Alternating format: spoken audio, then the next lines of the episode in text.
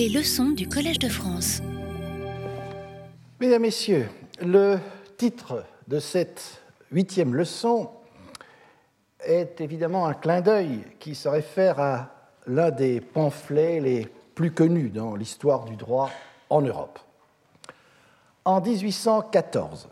au moment où le Congrès de Vienne s'apprêtait à instaurer un nouvel ordre international en Europe, un courant en faveur d'une unification allemande se dessinait. À ce moment, ce courant n'avait guère de chance de prévaloir. Le Congrès était l'affaire des cinq grandes puissances et deux de celles-ci, l'Autriche et la Prusse, rivalisaient depuis le siècle précédent pour agrandir leur zone d'influence en Europe centrale et dans les territoires allemands. Dans ces circonstances, une unification allemande ne devait pas véritablement euh, être réalisée à, à brève ou à moyenne échéance. Pourtant, le courant national allemand inspira au moment de la chute de l'Empire napoléonien un vif débat et les juristes s'en mêlèrent. Friedrich Justus Thibaut, professeur de droit romain à Heidelberg, publia en 1814 un opuscule sous le titre, je traduis de l'allemand, La nécessité d'un droit civil général, et général allgemein signifie ici uniforme, donc la nécessité d'un droit civil général uniforme en Allemagne, dans lequel il plaidait pour une codification du droit à l'échelle de l'Allemagne, une tâche par laquelle les juristes auraient, selon lui, contribué à l'unification de l'Allemagne. Le pamphlet par lequel un autre très grand juriste, euh, Friedrich Karl von Savigny, qui était professeur à l'époque de droit à Berlin, répliqua à Thibaut, était lui intitulé, alors je donne de nouveau traduction euh, française, de l'appel de notre époque en faveur d'une législation et d'une science juridique. Von Savigny y argumentait que l'état du droit et de la science du droit en Allemagne ne permettait pas à ce moment d'envisager une codification. Surtout,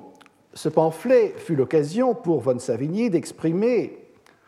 à contre-courant des idées des Lumières et de la Révolution, von Savigny était un conservateur au sens historique du terme, d'exprimer, à contre-courant de ces idées, sa conception du fondement du droit. Une conception qui constituera l'orientation essentielle de ce que l'on appelle en historiographie l'école historique du droit au XIXe siècle, surtout en Allemagne, selon laquelle le droit évolue, un peu à l'instar de la langue, en reflétant l'esprit d'un peuple. On sait à quel paradoxe a abouti cette théorie de von Savigny. Ainsi, cet esprit du peuple allemand était censé s'exprimer avant tout à travers un droit romain. De plus, ce droit romain, exprimant l'esprit du peuple, nécessitait tout un travail de systématisation scientifique par des juristes universitaires. De fait, le principal volet de l'école historique au XIXe siècle fut la science des pandectes, sans doute la dernière méthode de droit romain en tant que droit vivant dans l'histoire de la tradition juridique occidentale. Cette science des pandectes était caractérisée par son élaboration d'une science juridique, précisément parce qu'elle se voulait scientifique éminemment conceptuelle et abstraite, à l'opposé de l'idée que l'on peut communément se faire d'un droit populaire. Ainsi, malgré l'antithèse que von Savigny entendait affirmer à l'encontre du droit de la raison comme expression des Lumières, la science des pandectes fut en quelque sorte une continuation jusqu'au boutiste, mais sur des fondements opposés au juste naturalisme, de la méthode systématisante du droit de la raison. Enfin, pour terminer cette liste non exhaustive de paradoxes, la science des pandectes issu de la thèse avancée en 1814 par von Savigny contre la proposition d'une codification allemande en son temps, élabora finalement le cadre doctrinal à partir duquel fut rédigé le Code civil allemand, entré en vigueur en 1900. Il ne peut évidemment s'agir de proposer un parallèle entre ce débat sur la codification dans les pays allemands au début du XIXe siècle et celui sur une codification du droit civil en un code civil européen de nos jours, même s'il y a sans doute un rapport entre l'argument de Thibaut en 1814 pour l'Allemagne et la conception du rôle qu'un code civil peut jouer dans la construction européenne aux yeux de certains partisans d'un code civil européen. Cependant, il est nécessaire pour déminer quelque peu ce débat menacé d'anachronismes divers, de rappeler avant tout quel type de codification les juristes allemands avaient à l'esprit en 1814. Notons d'emblée que la notion de code de droit n'a pas la même signification à travers les siècles. Dans son sens le plus large, toute compilation de règles de droit a pu être qualifiée de code, mais l'intérêt de la notion n'apparaît qu'en fonction des critères plus spécifiques que l'on a pu, à différentes époques, requérir d'une compilation juridique.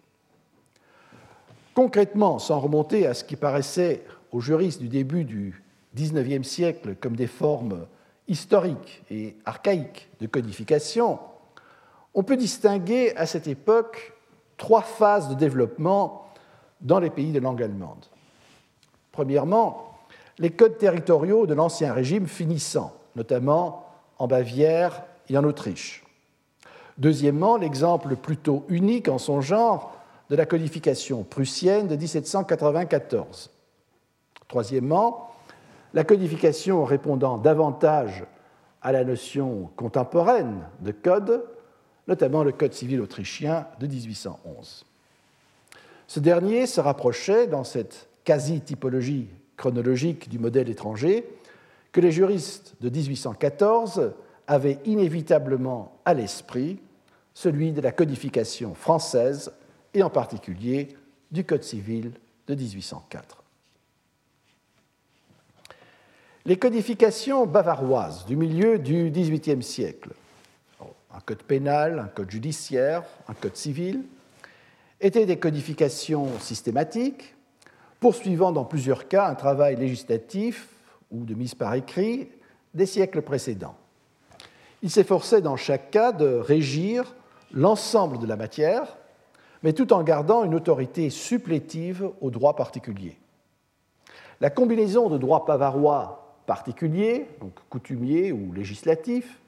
et de droit romain en fond, avec les volumes d'annotation qui furent promulgués en complément, des œuvres types de la méthode moderne, l'usus modernus, dont j'ai parlé il y a quelques semaines. On y reconnaît une consolidation du droit bavarois traditionnel plutôt qu'une législation innovatrice. En Prusse, une codification uniforme pour les territoires prussiens et comportant de manière très détaillé, c'est un code de près de 20 000 articles, des dispositions sur un vaste ensemble de matières qui comprennent le droit civil, le droit commercial, le droit pénal, du droit économique, du droit public. Et ce code fut promulgué dans un climat de réaction contre la Révolution française en 1794. En même temps, il reflétait des tendances propres au despotisme éclairé du XVIIIe siècle finissant. Il reprenait de nombreuses dispositions de droit particulier des territoires prussiens, mais souvent réaménagées par une doctrine de tradition romaniste, même parfois en reprenant la casuistique des collections de droit romain. Euh, si je donne un exemple très concret, euh, parce que la question m'avait été posée par un collègue anglais, euh, vous trouvez dans cette immense codification prussienne plusieurs articles qui traite d'hermaphrodite, d'intersexualité. Euh, et après, euh, en Allemagne, dans les codifications et dans le code de, 1900, ça disparaît. ce n'est qu'à une époque tout à fait récente, maintenant en Allemagne, qu'on s'intéresse de nouveau à, et qu'on prépare une législation sur l'intersexualité. Et donc, euh, des juristes allemands qui anglais qui, qui sont occupés de ça m'avaient dit mais pourquoi est-ce qu'il y avait des, règles sur les hermaphrodites, plusieurs règles d'ailleurs, dans la codification prussienne de 1794 Eh bien, euh, je crois que l'une des, explications les plus évidentes, c'est que si vous remontez dans les textes de droit romains, dans le digeste, vous allez retrouver quelques textes épars, il n'y en a pas beaucoup, mais quelques textes sur les hermaphrodites. Ce qui veut dire qu'à partir du Moyen Âge et au temps moderne, dans toute la doctrine euh, romaniste, eh bien, on commentait ces textes, on reprenait ces textes. Euh, parfois, il y avait effectivement des cas en Europe euh, d'hermaphrodites, et alors on se référait à ces textes. Parfois, on se référait à, d'autres principes. Mais donc, cela faisait partie du corpus d'ensemble euh, de, la tradition, même si c'était quelque chose de tout à fait marginal. Alors, comme justement ce code, 20 000 articles, voulait, dans la mesure du possible, prendre toutes les possibilités, toutes les éventualités, que ça, c'était une éventualité qui existait, ne fût-ce qu'à travers les textes, dans la tradition euh, juridique euh, romaniste, eh bien, c'est ce qui explique qu'on retrouve ce texte dans la, euh, la codification prussienne de 1794. Euh, la question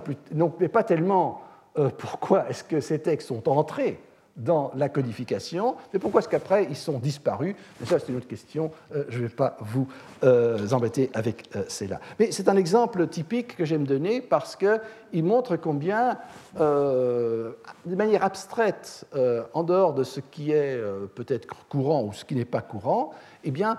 si cela appartenait à cette tradition romaniste, eh on essayait de l'insérer dans cette codification.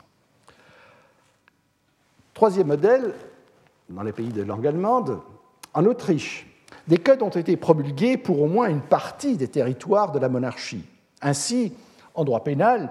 un code de droit substantiel et de procédure introduit par Marie-Thérèse en 1768,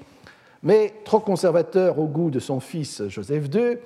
qui promulgua en 1787 un nouveau code de droit pénal substantiel, plus fortement marqué par quelques idées des Lumières en matière de crimes et de leur répression. Le plus important chantier fut toutefois celui du Code civil, qui n'aboutit qu'en 1811. Ce code était tributaire des anciens droits particuliers, de la tradition romaniste, de l'usus modernus et du droit de la raison. Il suivait une systématique fondée sur la distinction entre personne et droit réel. Il écartait, dans une large mesure, les autres sources du droit. Si l'on prend comme critère, alors comme critère flexible, qu'un code doit régir d'une manière générale, quasi complète, ou éventuellement plusieurs matières, être structuré selon un agencement systématique de ces matières, et avoir dans son domaine une autorité législative exclusive. Alors, notons d'emblée, il s'agit de critères abstraits, qu'aucun code ne peut pleinement, je crois, remplir. Mais enfin, si on euh, applique ces, critères de manière flexible, on constate du milieu du XVIIIe siècle, les codes bavarois que je viens d'évoquer, au début du XIXe siècle, une progression dans la réalisation de tels codes. Cependant, il s'agissait chaque fois de codes propres à un territoire autonome ou souverain, et dans la mesure où ces codes pouvaient renforcer l'identité propre des populations de ces territoires, ils étaient perçus comme des entraves à la formation d'une identité nationale allemande aux yeux du courant nationaliste. On avait donc des exemples en Allemagne, de codes, de codes relativement récents, du dernier demi-siècle environ, mais des codes territoriaux qui donc en soi ne pouvaient que techniquement, mais pas idéologiquement, être à la base d'une codification nationale euh, présupposant euh, l'unification politique de l'Allemagne. Notons aussi que d'autres critères sont parfois avancés pour définir la modernité d'un code. Ainsi, le régime juridique uniforme qu'il instaure dans tous les territoires et pour l'ensemble de la population. Ces critères, me semble-t-il, sont davantage liés à la période de transition entre le XVIIIe et le XIXe siècle, ces critères égalitaires, ratione territori et ratione personae, ont en fait, tantôt directement, tantôt indirectement, été remis en question à notre époque. Il suffit de consulter le, Code civil euh, français, par exemple, tout en maintenant le principe que cela reste des codes. Alors, les codes allemands évoqués reflétaient les progrès de la technique législative dans les grands territoires allemands, mais le véritable modèle de codification que le courant national en Allemagne avait à l'esprit était la codification napoléonienne, avec le Code civil comme modèle type d'une codification, même si elle avait été produite, aux yeux des Allemands, au lendemain des guerres révolutionnaires et napoléoniennes, par l'ennemi. De plus, la législation française, y compris les codes, avait été introduite dans les territoires allemands annexés, quoique tardivement, à l'Empire français. Ainsi, du temps du congrès de Vienne, lorsque euh, ce débat entre Thibaut et von Savigny et beaucoup d'autres a lieu, la fragmentation juridique en Allemagne était très forte. Certains territoires allemands avaient partiellement codifié leurs droits, on a vu des exemples, D'autres continuaient à combiner le Gemeinesrecht, essentiellement du droit romain, romanier, de l'ancien Saint-Empire, avec des droits particuliers sous forme coutumière ou législative. D'autres territoires encore étaient en principe gouvernés, même après le retrait des troupes et autorités françaises, par le droit français imposé à la suite de leur adhesion. Pour les partisans d'une unité nationale, la France était la nation par excellence qui semblait avoir réalisé cet idéal d'unité nationale. Et la consolidation d'un État-nation français, au-delà d'un régime politique spécifique, semblait avoir été confirmée par la codification napoléonienne ayant uniformisé le droit sur toute l'étendue du territoire et à l'égard de tous les citoyens. La conception, la technique, la formulation du Code civil était particulièrement admiré, même si ce code incita aussi dès ses débuts euh, des critiques. Pour les juristes français, ces codes étaient des ouvrages qui confortaient leur prestige professionnel. Pour se remettre un peu dans l'ambiance de l'époque, on peut citer ce bref passage, euh, qui est assez connu, de l'avis émis par la Cour de cassation, ici à Paris, lors des travaux préparatoires du Code de procédure civile de 1806, se référant, alors nous sommes donc deux ans après la promulgation du Code civil de 1804, à l'œuvre de codification qui était en pleine progression à une époque où la fortune semblait euh, sourire à l'Empire français. Je cite Unissons-nous tous pour soutenir la législation française à la hauteur où l'a porté le génie du héros qui nous gouverne, dans l'espoir que le droit français remplacera tôt ou tard le droit romain chez toutes les nations de l'Europe. Ça, c'est la Cour de cassation en 1806. Alors, sans anachronisme aucun, l'historien peut s'interroger sur le sens qu'avait cette perspective ouverte par les conseillers de la Cour française de cassation d'un remplacement du droit romain par le droit français. D'un côté, il se peut que les conseillers envisageaient l'imposition de la législation française, tout au plus moyennant quelques adaptations, non seulement dans les territoires conquis et annexés par Napoléon, mais également dans les États qui faisaient partie de sa clientèle politique. Le scénario, en quelque sorte, qu'on a pu voir notamment, quoique imparfaitement, aux Pays-Bas, où Louis-Napoléon, roi de Hollande, fut sollicité par son frère d'introduire un code civil aussi proche que possible du modèle français, encore que celui-ci fut introduit purement et simplement quelques années plus tard, lorsque le royaume de Hollande fut supprimé et incorporé à l'Empire en 1810. Pourtant, cette lecture du passage cité ne pourrait guère justifier le bout de phrase chez toutes les nations de l'Europe. D'un autre côté, il faut donc vraisemblablement penser à la position du droit romain en France et en Europe, mais pour la France avant l'introduction du Code civil, c'est-à-dire lorsque le droit romain pouvait avoir une autorité au moins imperio rationis en vertu de la rationalité des principes qui lui étaient attribués. La meilleure lecture de ce passage se situe sans doute entre deux. D'une part, en prenant compte l'ascendant d'un texte législatif au cœur d'un empire politique prédominant en Europe, ce qui pouvait être la perspective euh, des conseillers à la Cour de cassation en 1806, d'autre part en reconnaissant à son œuvre législative un fondement et une portée rationnelle lui assurant une influence au-delà même de la France et de ses États satellites. Sans prêter nécessairement aux partisans d'une unification nationale allemande de l'époque une telle idéologie euh, impérialiste, il semble bien que l'assurance dont faisaient preuve les juristes français en se référant à l'œuvre de codification réalisée sous l'Empire renforçait leur conviction qu'une codification nationale était un instrument déterminant dans la formation d'un État-nation. D'ailleurs, au XIXe et XXe siècle, la codification était perçue comme une réalisation indispensable dans la plupart des pays qui s'affichaient en tant qu'État-nation. À partir de la fin du XIXe siècle, le lien entre État-nation et codification nationale dépassait même de loin le continent européen. Plusieurs pays non occidentaux se sont inspirés des codifications européennes pour moderniser leurs propres droits, comme, je prends les exemples les plus connus, le Japon, reprenant le Code civil allemand encore à l'état de projet avant même qu'il ne fût introduit en Allemagne, ou la Turquie et la Chine au lendemain de la Première Guerre mondiale. La Chine, depuis les années 1980, a même repris le fil d'une codification du droit civil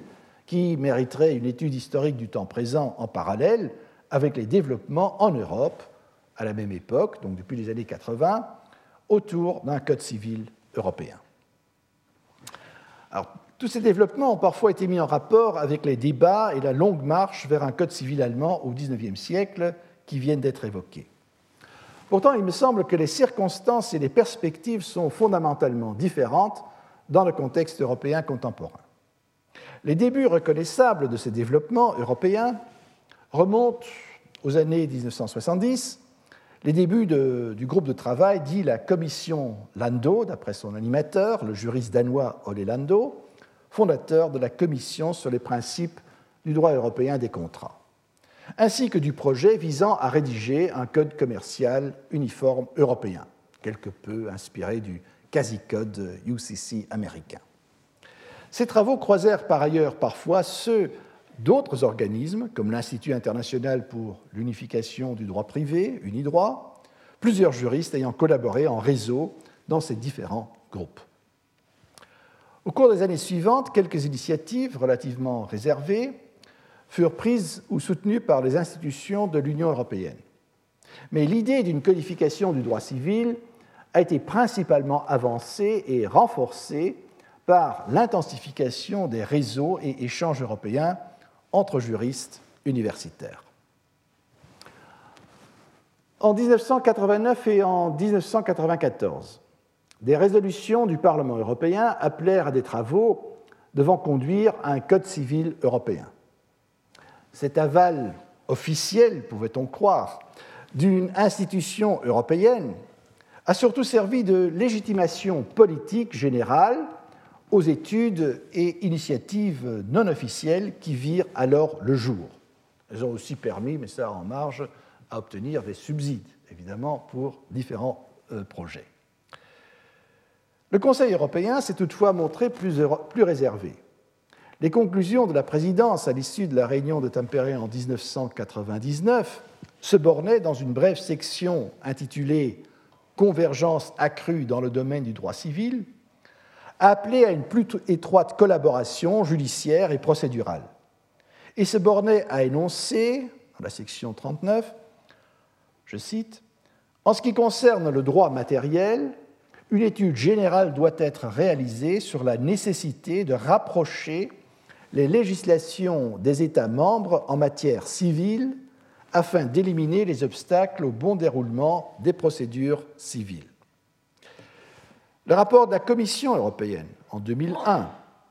mentionna l'éventualité d'un code civil européen sans pour autant s'engager dans un tel projet. Mais le plan d'action de 2003 était plus loquace, mettant spécialement en avant l'uniformisation et l'harmonisation du droit des contrats.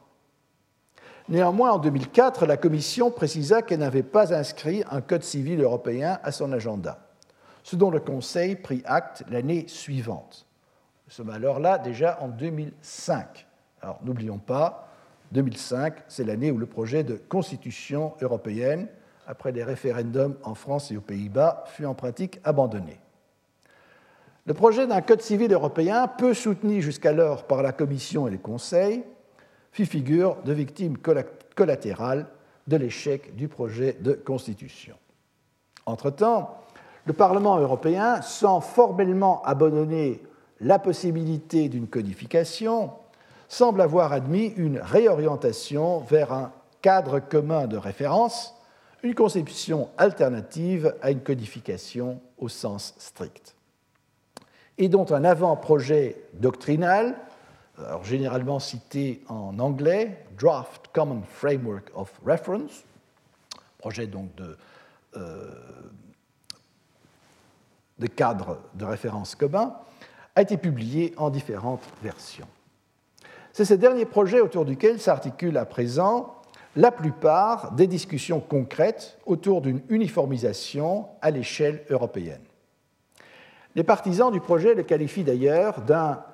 code all but in name, un code sans emporter le nom, la dynamique officielle en faveur d'un code civil européen demeure néanmoins gênée par la justification politique possible d'une telle entreprise en droit européen. Parmi les arguments proposés,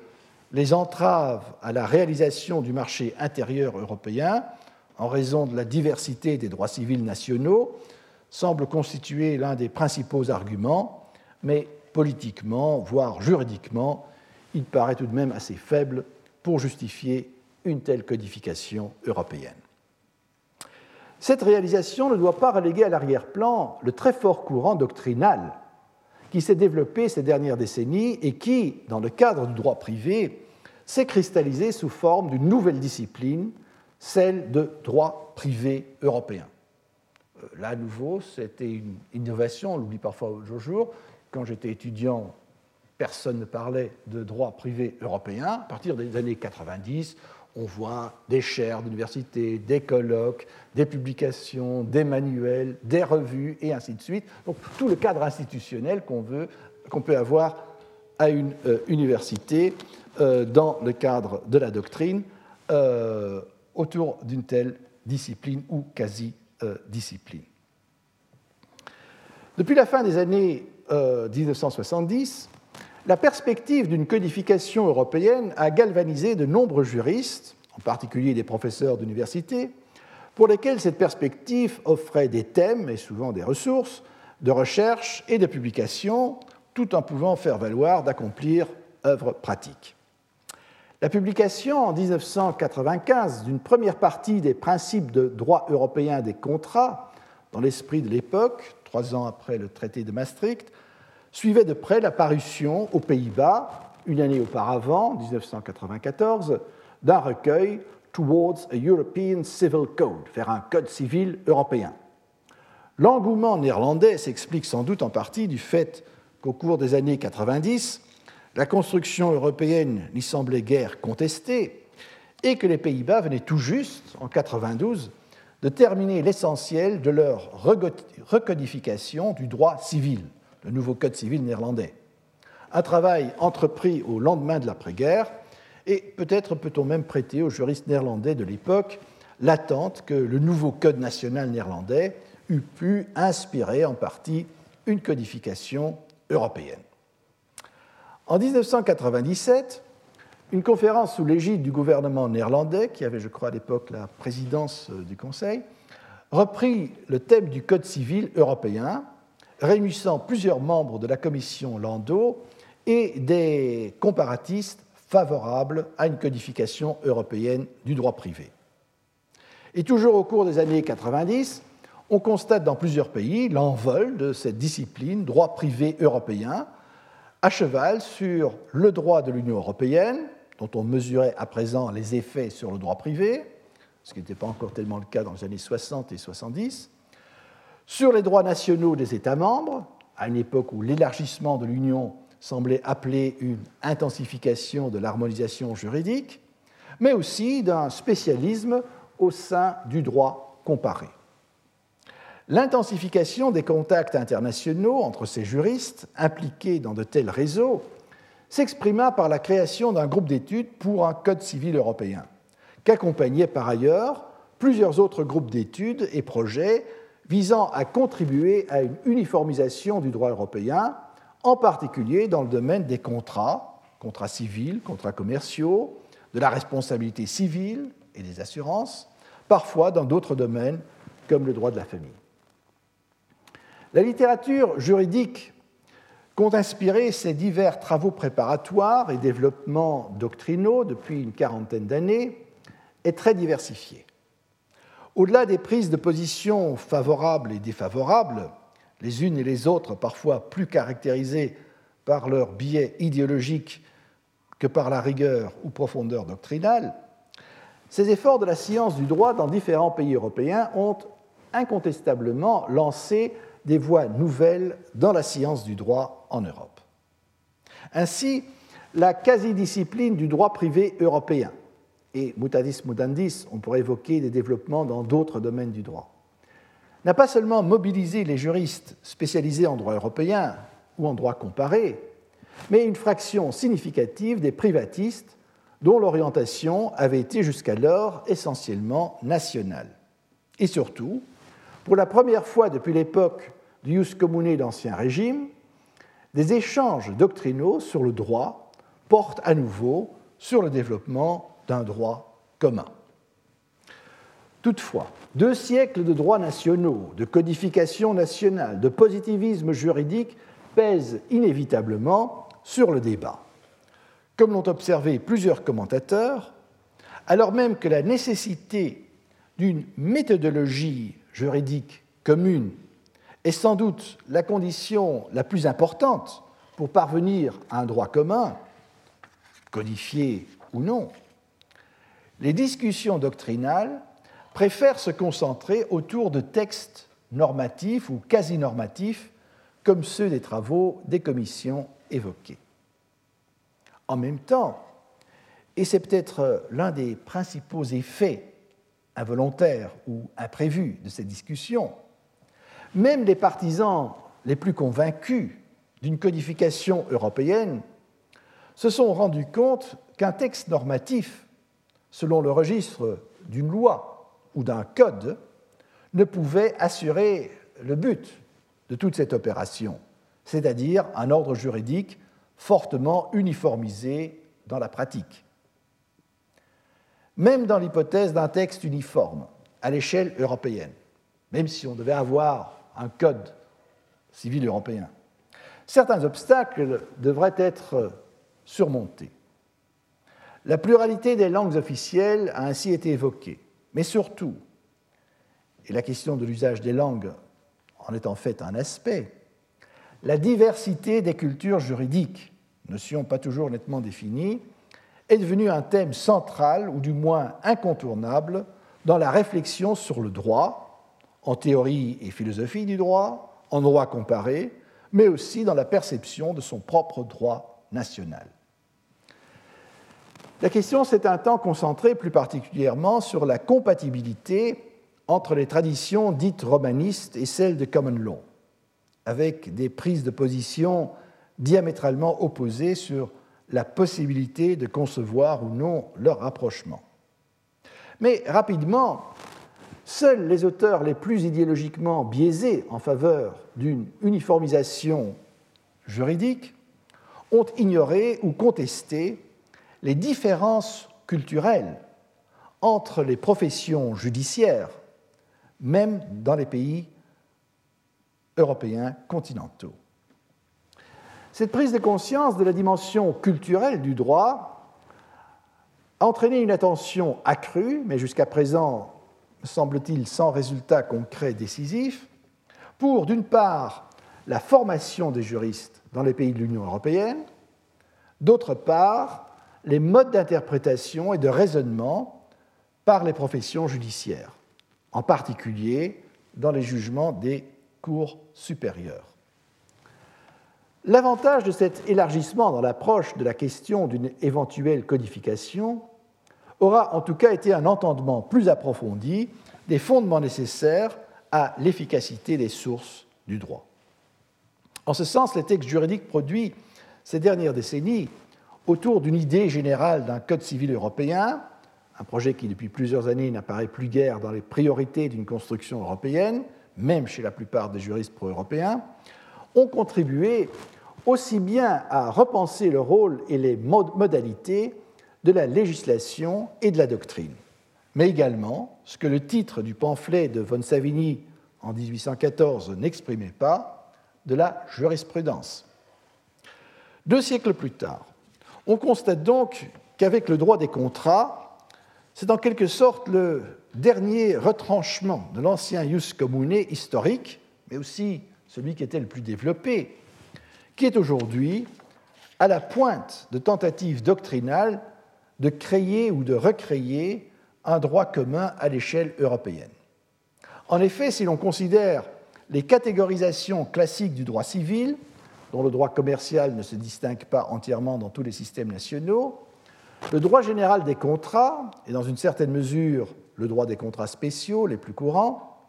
a constitué par excellence la matière pour laquelle le jus commune au XVIIe et au XVIIIe siècle, tout en tenant compte du degré variable de réception ou de diffusion de ce jus commune dans les ordres juridiques particuliers de l'Ancien Régime, correspond le mieux au modèle de romanisation des droits européens par l'action conjuguée de la science du droit et de la pratique judiciaire. Pourtant, cela ne signifie pas que l'on puisse tracer un lien direct ou trop soutenu entre cette théorie romaniste des contrats d'Ancien Régime et les développements actuels, comme le projet doctrinal du cadre de référence commun, lequel déborde par ailleurs le seul domaine des contrats, sans doute son objet privilégié, puisqu'il comprend également des matières qui correspondent plus, ou moins au quasi-contrat, à l'enrichissement sans cause, à la responsabilité civile, aux mutations de droit réel, aux sûretés, ainsi qu'une section sur le trust. Ce n'est qu'indirectement parce que plusieurs codifications européennes sont plus ou moins redevables d'une tradition en partie romaniste, laquelle peut fort varier d'une période à l'autre et quant à son approche. On comparera par exemple les fondements doctrinaux du Code civil français de 1804 avec ceux du BGB allemand près d'un siècle plus tard, que les doctrines contemporaines peuvent encore retrouver des fondements romanistes communs dans les droits nationaux développés depuis le début du XIXe siècle. Les codes civils nationaux sont en effet le plus souvent comme des racines des droits privés nourris dans des terroirs dont la densité romaniste est plus ou moins forte d'un pays à l'autre. Or, dans la tradition continentale, c'est le droit des obligations, et parmi celles-ci des obligations contractuelles, où dans l'ensemble ce terroir romaniste est le plus reconnaissable. Cependant, pour des raisons à la fois scientifiques, culturelles, stratégiques, le référentiel explicite à la tradition romaniste tend désormais à être évité. Par contre, d'autres strates plus récentes de développement, dans lesquelles l'œuvre doctrinale d'un droit privé européen contemporain est enracinée, se retrouvent plus explicitement dans les avant-projets de notre époque. À terme, l'évolution du droit privé en Europe pourra bénéficier davantage de nouveaux développements que d'une tradition ou d'un prétendu héritage commun, dans la mesure même où certains de ces développements constituent une rupture avec le passé. Cela suppose que ces développements se produisent parallèlement dans les différents pays de l'Union, ce qui ne signifie pas que ces développements parallèles doivent être synchroniques. De telles ruptures avec une tradition européenne multiséculaire ont en effet pu être observés dans les sociétés européennes avec, selon des décalages variables, des répercussions sur l'ordre juridique. Il s'agit, dans une large mesure, d'une nouvelle anthropologie qui s'est installée dans la civilisation européenne en l'espace de quelques générations d'après-guerre à peine. C'est pourquoi les références peu nuancées à un nouveau jus commune sont ambivalentes. Ce jus commune historique a non seulement connu plusieurs versions au fil des siècles, Mais dans ces dernières moutures, essentiellement si on fait abstraction du droit de la raison, dans la version de la méthode moderne, elle appartenait à une société d'ancien régime, fondée sur la protection d'intérêts qui n'ont plus cours. De même, la version pandectiste du droit romain au XIXe siècle, pour toutes ses aspirations à élever la science du droit au-dessus des conflits politiques et idéologiques, privilégiait par son approche même l'ordre établi en faveur des nantis et imposait une lecture du droit romain avant tout individualiste des sujets de droit. L'image qui apparaît de l'historiographie du droit romain oublie encore trop souvent combien cette historiographie reflétait des agencements du droit déterminés par des légitimités politiques révolues. Les courants doctrinaux des droits privés, nationaux et européens permettent une réouverture des présupposés idéologiques et anthropologiques des codes, ainsi qu'une participation plus large des acteurs sociaux contribuant au développement du droit. Ces observations générales peuvent être illustrées en passant sommairement en revue les principales catégories du droit civil et je suivrai euh, d'une manière générale la taxinomie du Code civil dont les tentatives récentes de reconstruire un cadre des références ont grand mal à se dégager. Dans le droit des personnes, le principe de non-discrimination auquel revient depuis quelques décennies une portée plus active que celui d'égalité tel qu'il était encore conçu d'une manière souvent formelle au XIXe siècle, a fortement atténué les statuts discriminatoires qui existaient encore vers le milieu du XXe siècle entre, par exemple, hommes et femmes, filiations différentes, nationaux et étrangers, jeunes et adultes.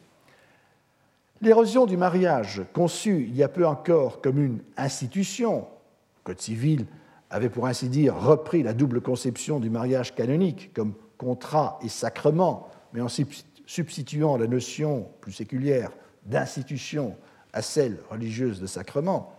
a fait place à une pluralité de formes de partenariat, progressivement également ouvertes aux personnes de même sexe. En même temps, il n'est pas exclu qu'à partir d'autres facteurs, comme certaines formes de communautarisme religieux, de nouvelles discriminations se développent sans être nécessairement appréhendées ou seulement marginalement, on citera les conflits de loi en matière de répudiation, par le droit civil. Autre exemple,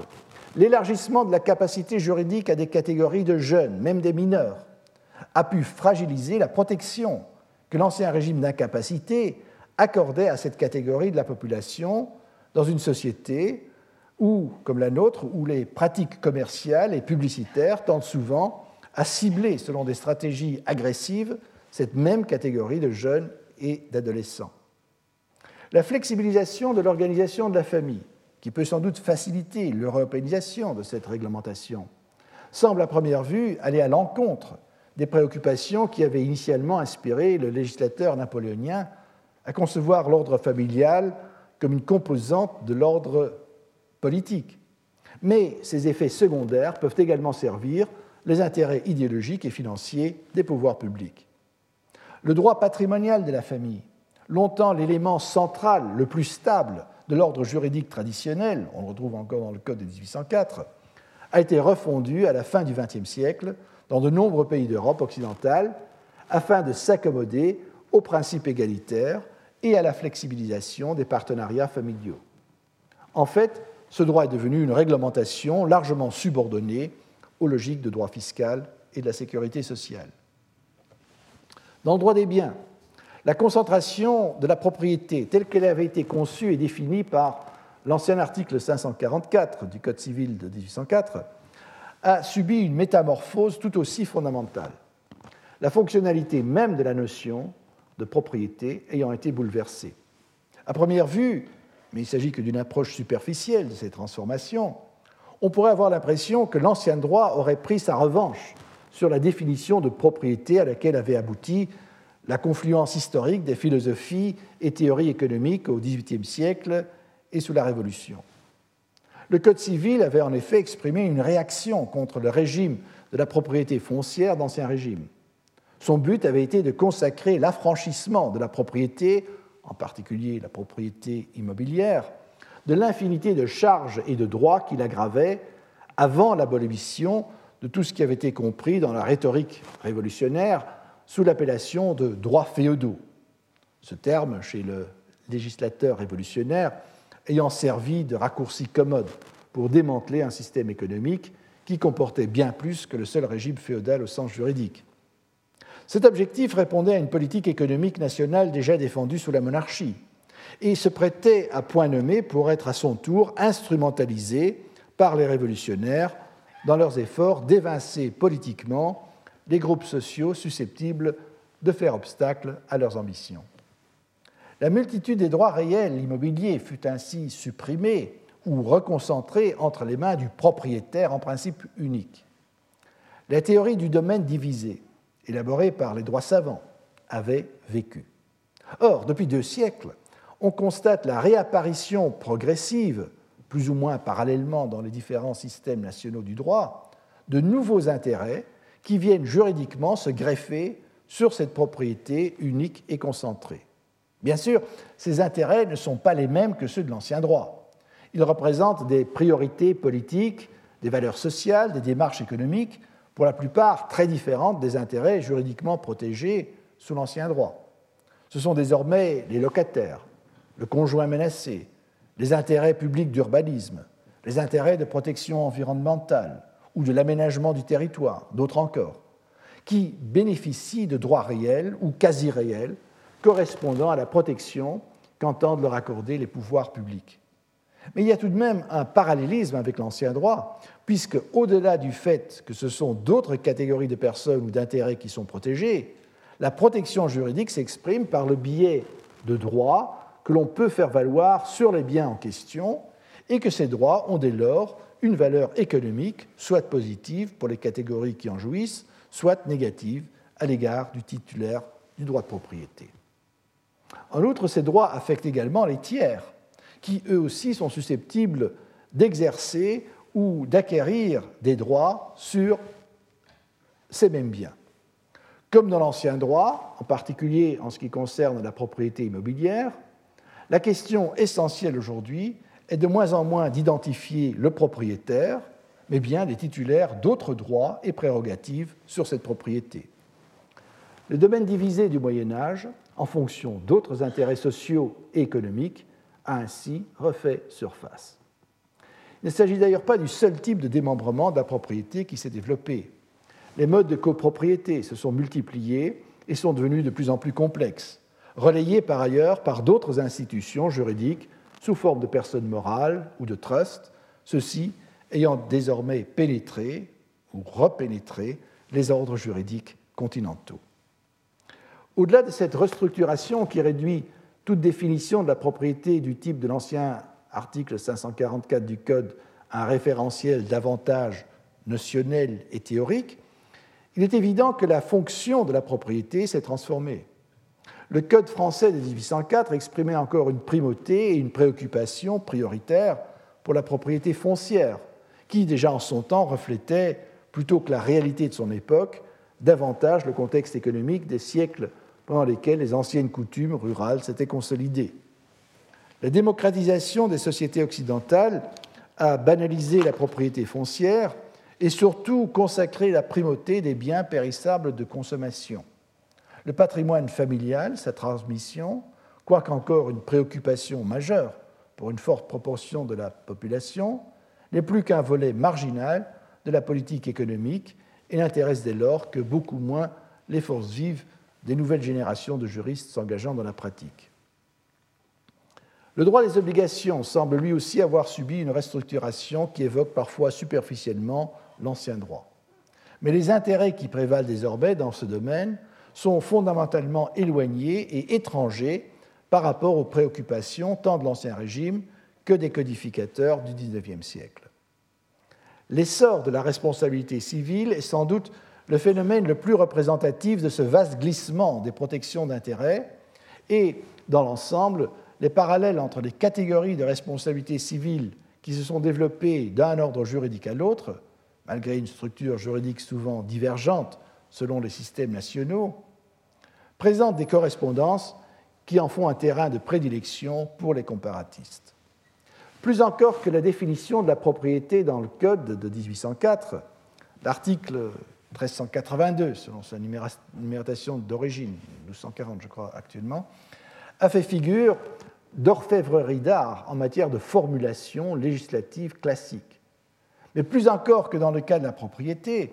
cet article est devenu une formule des références dont la généralité, à l'instar d'ailleurs de certaines dispositions de la Convention européenne des droits de l'homme, masque une complexité telle qu'il est devenu possible d'y reconnaître dans ses multiples articulations de véritables spécialisations quasi autonomes. Ces spécialisations correspondent elles aussi à l'émergence de nouvelles catégories d'intérêts que les acteurs politiques entendent protéger. Et dans les sociétés occidentales, on constate ici également, d'un pays à l'autre, une correspondance générale des catégories émergentes ainsi qu'un consensus relatif quant à la nécessité de leur accorder une protection juridique. Dans les différents pays, on constate aussi combien d'autres techniques économiques et juridiques, les assurances notamment, ont contribué à transformer le référentiel des valeurs sociales et morales, partant la portée des termes juridiques leur donnant expression, qui fondaient les doctrines et principes gouvernant la matière avant la révolution industrielle. Une remarque qui évoque immédiatement, parmi d'autres exemples, l'importance qu'a acquise la responsabilité dite sans faute, ou plus récemment le principe de précaution. La responsabilité civile est sans doute la matière qui offre le meilleur test pour l'élaboration du droit privé européen. À défaut d'un cadre législatif détaillé, les jurisprudences et doctrines nationales se sont efforcées de maintenir ou d'inventer une cohérence à travers la croissance souvent sauvage d'un contentieux varié. Ces tentatives de maintenir un cadre cohérent et plus ou moins maîtrisé dans le cadre des systèmes nationaux sont-elles susceptibles d'être intégrées à l'échelle européenne? Les parallélismes issus des évolutions sociales et économiques ne garantissent en effet pas, a priori, une convergence quant aux instruments et concepts juridiques appelés à guider ce contentieux en progression à l'intérieur des repères conventionnels. Dans ce tableau général, les contrats font paradoxalement quelque peu figure de parents pauvres. En 1804, ils représentaient sans conteste le fleuron des ambitions que pouvait réaliser une codification, profitant de la tradition doctrinale la mieux systématisée et élaborée du Jus Commune. Près d'un siècle plus tard, le BGB allemand démontrait, grâce à l'apport de la science des pandectes, à quel point cette systématisation et cette conceptualisation doctrinale avaient encore pu être affinées. Entre-temps et depuis lors, les contrats spéciaux se sont multipliés, sans que l'on puisse faire état d'une progression ou d'un renouvellement notable de l'ancienne théorie générale des contrats. Au contraire, la diversification et dans de nombreux cas la collectivisation des contrats ont suscité des interrogations sur la survivance réelle d'une telle théorie générale fût-ce à titre subsidiaire. La matière a été envahie, souvent par le biais de lois spéciales, par des régimes visant encore une fois à assurer la protection d'intérêts particuliers. Les valeurs sociales et les priorités politiques qui inspirent ces régimes spéciaux prennent souvent le contre-pied de celles que l'on trouve encore dans les codifications héritées du XIXe siècle. À moins de ne tenir compte de ces développements, toute tentative d'uniformiser ou de codifier un droit européen des contrats ne sera qu'un coup manqué, un anachronisme basé sur une convergence révolue des doctrines classiques en matière des contrats. Ce qu'une tradition doctrinale se plaît encore toujours à qualifier de théorie générale des contrats ne représente souvent pas beaucoup plus que quelques généralités théoriques sur les contrats. Si l'on passe ainsi globalement en revue, et comme je viens de le faire à partir de quelques exemples, tout en respectant les catégories traditionnelles du Code civil, les grandes métamorphoses qu'ont parcourues les principales branches du droit civil tel qu'il fut codifié au XIXe siècle dans plusieurs pays européens, on peut y reconnaître une convergence très générale et imparfaite des comportements socio-économiques et même dans une certaine mesure des mentalités et valeurs. Une telle convergence ne suffit pas pour assurer une convergence du droit, du moins dans le sens d'un droit commun, ni, à plus forte raison, d'une codification. Après tout, les sociétés d'Europe occidentale ont partagé depuis le Moyen Âge et plus fortement à une époque récente une évolution sociale et économique largement comparable, malgré bien sûr les décalages chronologiques parfois importants d'une région à l'autre. Cette évolution partagée s'exprime notamment par des traditions juridiques ayant été confrontées au même type de défis, aux mêmes revendications d'intérêts à protéger. Mais les mécanismes par lesquels les systèmes nationaux se sont efforcés de répondre à ces défis, même si l'on peut souvent y reconnaître des fonctionnalités ou des choix politiques communs, ont souvent été déterminés par un cadre formel de notions, de règles propres à chaque tradition nationale. La perte d'une langue scientifique commune depuis au plus tard le XVIIIe siècle et depuis le XIXe siècle de l'habitude d'intégrer dans la législation et dans la jurisprudence, voire même dans la doctrine s'adressant à la pratique, les autorités juridiques étrangères ont largement contribué à ne plus concevoir l'orientation commune des droits européens. L'effacement d'une théorie générale du droit, d'inspiration romaniste et privatiste, a également brouillé les indicateurs d'une tradition commune. Le courant d'activisme juridique qui a mis en évidence et en même temps soutenu l'émergence du droit privé européen a fortement encouragé tout un mouvement et toute une littérature visant à surmonter ces obstacles. En fin de compte, l'avenir d'un droit privé européen, qui ne dépendra ni des tentatives de codification, ni d'une résurrection d'un droit commun inspiré de la tradition d'Ancien Régime, est sans doute moins menacé par les traditions juridiques nationales que par l'affirmation grandissante de particularisme que l'État-nation avait cru supplanter. Régionalisme, corporatisme professionnel, groupes religieux et autres. Les États-nations s'étaient convaincus au XXe siècle qu'une intégration politique européenne était susceptible de pallier leurs propres déficiences. Il n'est pas certain que les particularismes qui s'imposent de plus en plus sur les scènes nationales partagent cette même reconnaissance d'une légitimité européenne, sauf à y voir une stratégie temporaire contre l'État-nation et à terme une souveraineté et une rationalité uniquement théoriques. Plus que jamais, les matières qui relèvent de ce qui, à défaut d'une alternative convaincante la systématisation conventionnelle, constitue toujours un droit privé, mais à présent comme une matière ouverte et s'interpénétrant avec d'autres matières, anciennes et nouvelles, se verront renforcés, peut-on espérer, par une osmose avec les droits fondamentaux. Si une telle synthèse parvient à se développer durablement et à s'organiser en une pensée juridique cohérente et largement partagée par les scientifiques et praticiens du droit à travers l'Europe, ce droit privé européen se confondra en effet à la fois en une seconde constitution, comme le Code civil a parfois été désigné, en contraste à la succession des constitutions écrites qui se sont succédées en France au fil des régimes politiques,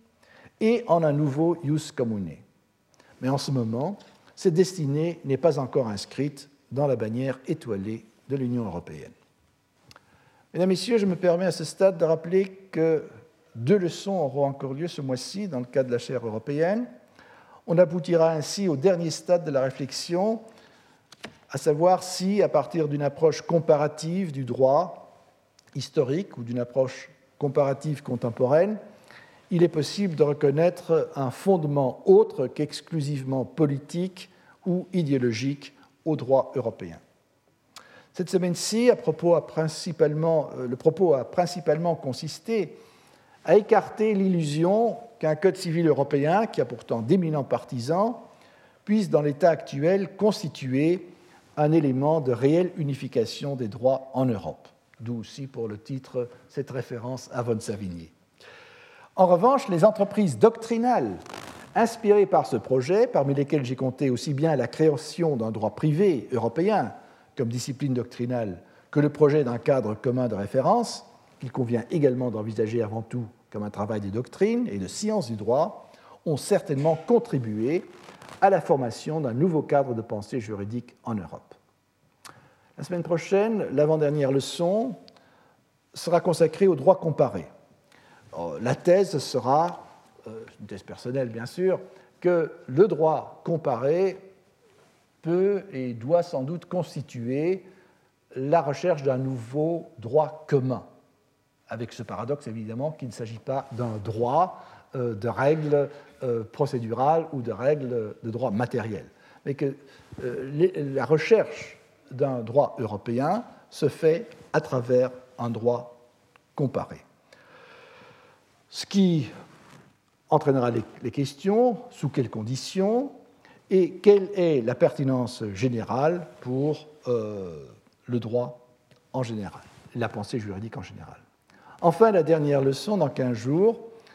sera consacrée au fondement et à l'objet d'une construction juridique européenne. Donc la formation, me semble-t-il, ce qui est le plus important de tout, d'une nouvelle culture juridique partagée en Europe et en quoi cela pourrait consister et quelles seraient les conditions. Enfin, vous m'excuserez de faire euh, un brin de publicité. Euh, j'ai enregistré euh, aujourd'hui un, entretien avec Antoine Garapon pour ces émissions qui sont diffusées sur France Culture. Donc, ce sera diffusé ce soir, mais par le podcast, vous aurez donc l'occasion aussi de l'entendre à votre loisir. Je vous remercie. Retrouvez tous les contenus du Collège de France sur www.colège-2-france.fr.